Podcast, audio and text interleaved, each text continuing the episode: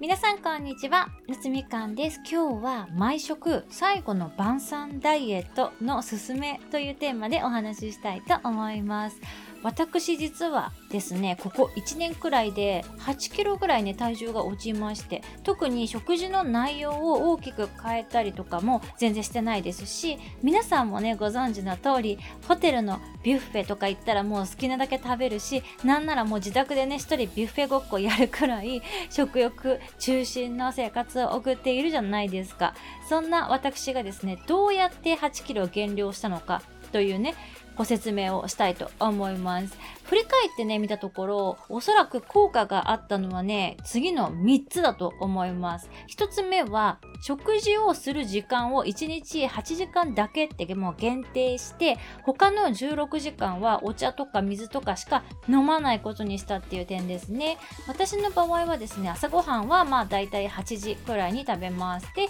夜ご飯は大体16時、まあ午後の4時ぐらいですね。食事の量とか内容はね以前とほとんど変わらないんですけれども、まあ、1年半くらい前にこの食事をする時間をめっちゃ1日の間で短くするっていうのをね始めてみました。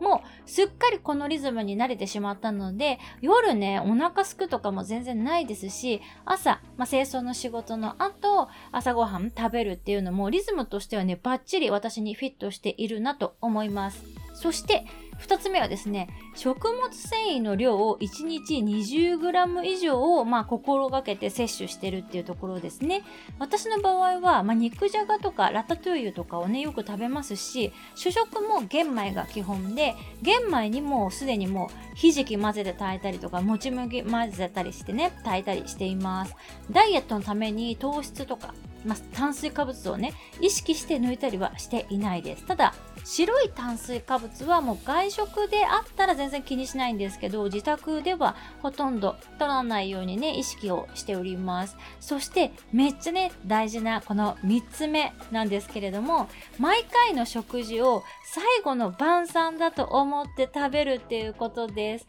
これがなんでダイエットに関係あるんだよって思う方がほとんどかと思うんですけれども毎回ねめっちゃ食べたいものばっかり食べてると内臓の調子がすごい良くなるんですよ。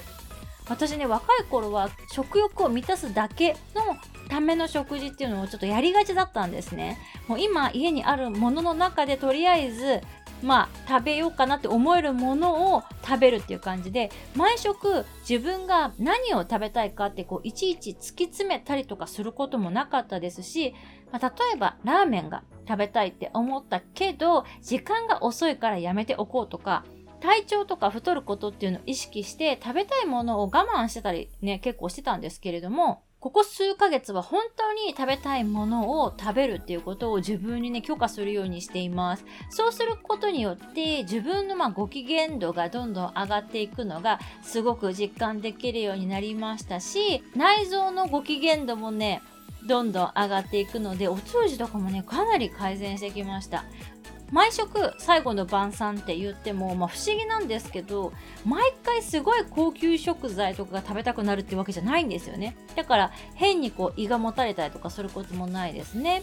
例えば私が家で作る肉じゃがももう毎回ねめっちゃ美味しいなって思って食べてますしこの前春菜さんに登った時にもね頂上でみんなで食べたおにぎりもね自分がもう食べたいって思う具材にこだわって持ってたのでもうめちゃくちゃ感動する美味しさでしたしだから毎食高級なものを自分に与えてあげるっていうよりは毎回ちゃんと私は何が食べたいのかっていうのを自分にちゃんと問いかけてあげるっていうのを習慣にしたらスルスルと痩せていったというのがね正直なところです。お腹が減ってるから、まあ、その辺にあるものを食べるとかねあんまりお腹が減ってないのにもう時間だから食べるっていうのを極力減らしていったらね自然と体重がね、落ちていったのかなという感じです。なので、何をしてもなかなか体重が減らないという悩みのお持ちの方はですね、一度、毎食最後の晩餐という気分で、今はもう絶対にこれが食べたいっていうものを極力実現してあげてほしいなと思います。それではまた次のエピソードでお会いしましょう。バイ